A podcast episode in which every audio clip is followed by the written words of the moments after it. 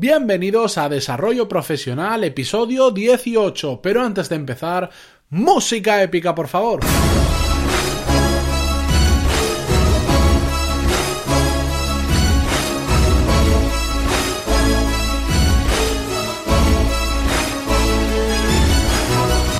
Días a todos y bienvenidos a Desarrollo Profesional. Como ya os expliqué en el episodio anterior, en el episodio número 17, a partir del episodio de hoy va a haber un cambio de formato significativo donde van a variar tres cosas principalmente.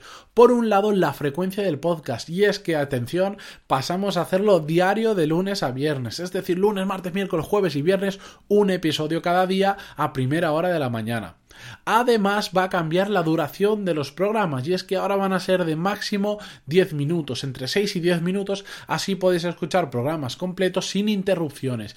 Y como tercer punto, va a cambiar la temática y es que como ya habéis escuchado, ahora el podcast se va a titular Desarrollo Profesional y en él vamos a hablar de todas esas habilidades, técnicas, estrategias y trucos necesarios para ser mejores cada día en nuestro trabajo, independientemente de si trabajamos para una empresa o tenemos nuestro propio negocio. Pequeños cambios en el día a día pueden hacer que seamos mucho mejores en nuestra carrera profesional.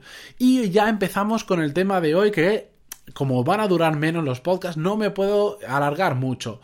Hoy vamos a hablar sobre cómo tener más tiempo, más tiempo para hacer lo que realmente importa o lo que realmente queremos. Y es que es bastante habitual encontrarnos a personas que les decimos, oye, ¿y tú por qué no haces esto? Y te dicen, no, es que no tengo más tiempo, no tengo tiempo para eso. Yo mismo lo he dicho muchas veces, aunque ahora ya he quitado esa frase de mi vida. Y es que realmente todos tenemos las mismas horas al día. Cualquier persona, desde desde tú mismo hasta yo, hasta el señor Bill Gates, todos tenemos 24 horas al día. Lo que pasa es que cada uno decide lo que hacemos con esas horas de una forma diferente. Por eso hay gente que es súper productiva y le funciona muy bien y otras personas que parece que haciendo dos cosas al día ya han llenado el día y después no avanzan absolutamente nada la frase no tengo tiempo para eso suele denotar una mala organización de esa persona. Realmente sí que tenemos tiempo, pero hemos decidido utilizarlo para otras cosas. Pueden ser más productivas, pueden ser menos productivas. Y realmente no podemos meternos en la forma de organizarse de cada uno pero cada uno tiene que hacerse responsable de cómo utiliza cada uno de los 1440 minutos que nos regala la vida cada día. Parecen muchos, ¿no? Pues eso lo tenemos cada día y los estamos malgastando. ¿Por qué no solemos organizar mal y solemos decir eso de es que no tengo más tiempo? Y es que no solemos priorizar nuestra vida, nuestras tareas, conforme a objetivos. Y hablo de la vida profesional y de la vida personal, por supuesto. El día a día nos lleva en nuestro trabajo, encendemos el email y empezamos a hacer cosas como un burro, a, hacer de todo, pero ¿es realmente importante lo que estamos haciendo? ¿Nos lleva a nuestros objetivos? Es una de las cosas que nos tenemos que preguntar y en nuestra vida personal también. ¿Cómo conseguir realmente más tiempo? ¿Cómo sacarle ese extra al día? ¿Cómo terminar el día y decir, hoy sí que me ha cundido, hoy he hecho un montón de cosas, hoy sí que he podido aprovechar el día? Muy fácil. Primero, tenemos que aprender a priorizar. Por un lado, en el lado profesional, tenemos que dedicar las primeras horas de la mañana, dos, tres, cuatro horas, las que queráis, pero las primeras horas de la mañana para hacer las cosas que realmente son importantes. ¿Y qué son las cosas que realmente son importantes?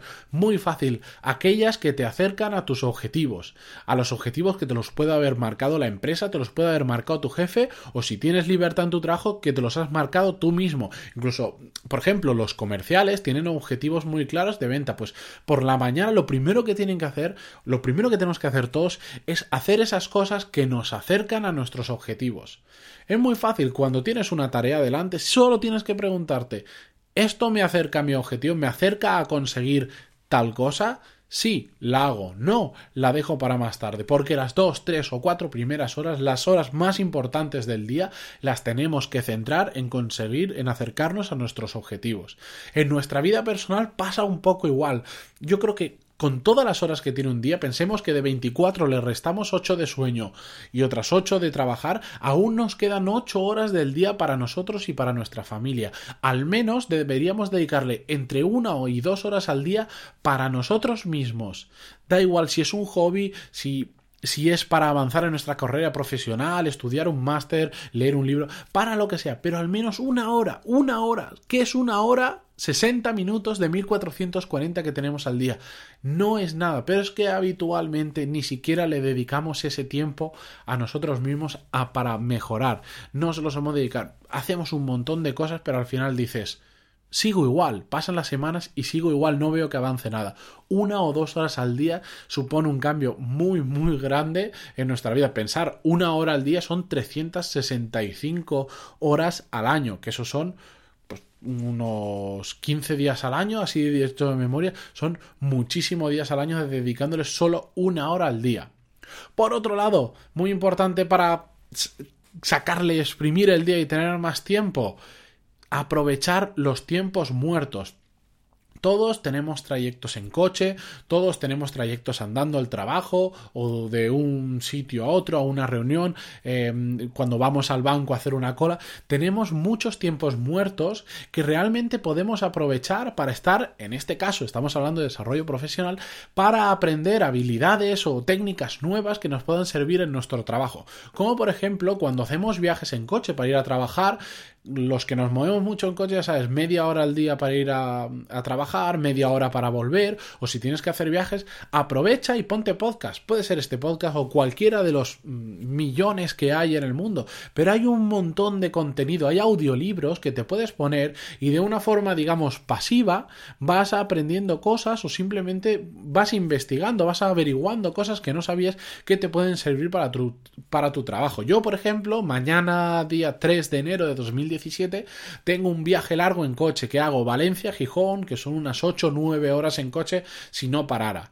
Esas 8 o 9 horas, por supuesto no voy a estar 8 o 9 horas escuchando podcast y machacándome, es mucho, pero sí voy a estar por lo menos 5 con un montón de contenido que previo a irme de viaje, es decir, hoy antes de irme a acostar, me voy a bajar muchos podcasts que quiero escuchar, que me parecen interesantes, incluso audiolibros que me gustan y que voy a ir escuchando por el camino. Otro rato, por supuesto, que iré escuchando música porque así me entretengo y, despejo un poco la cabeza. Pero aprovecho un viaje tan tan largo para ir aprendiendo. Esto mismo se puede hacer con pequeñas cosas que hacemos todos los días. Por ejemplo, si vas al gimnasio, Está bien que escuches música, eh, que te da el ritmo para empujar, pero ¿por qué no aprovechas también para escuchar un podcast o para ponerte un audiolibro? Tienes ahí media hora una hora de gimnasio que puedes estar aprendiendo. Otra cosa que yo recomiendo mucho y que hago, llevar un libro siempre conmigo. Siempre yo llevo una mochila y siempre en esa mochila llevo un libro. Porque hay un montón de situaciones en las que puedes parar y ponerte a leer. Por ejemplo, si estás haciendo, últimamente me pasa mucho, hago cola en correos.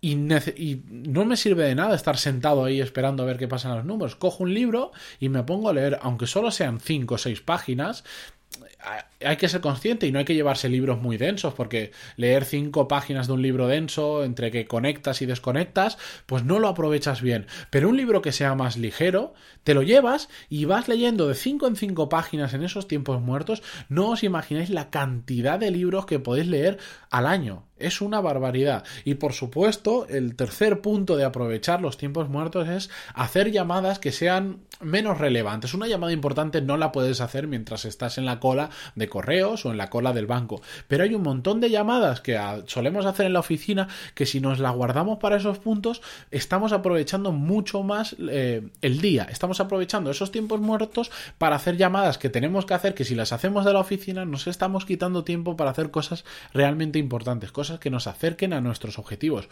O también puede ser hacer llamadas a nuestros amigos, a, nuestra familia, pero al final es aprovechar esos tiempos muertos que de normal estaríamos de pie en una cola mirando a la cabeza o la nuca del de adelante para llamar a otras personas, para hacer trabajo, para adelantar tareas o simplemente para hablar con un amigo y disfrutar de ese rato. Ya os lo digo, todos tenéis 16 horas al día, que son 24 menos 8 de dormir, para trabajar y disfrutar de la vida. Vosotros decidís cómo os organizáis esas 16 horas. No, os no dejéis que nadie más los organice por vosotros. Haced las cosas conforme a vuestros objetivos y veréis que poco a poco parece que tengas más tiempo o que esas mismas horas de antes te cunden muchísimo más que al principio. Así que ya tenéis pequeñas claves que os pueden ayudar a conseguir más horas al día, pero ya lo sabéis, depende de vosotros. Así que espero que mañana, martes, os planteéis cómo vais a aprovechar esas pequeñas horas al día muertas, escuchando podcasts, leyendo libros, lo que queráis y priorizando en vuestro trabajo lo importante primero. Nada más lleguéis al trabajo, lo que os acerca a vuestros objetivos.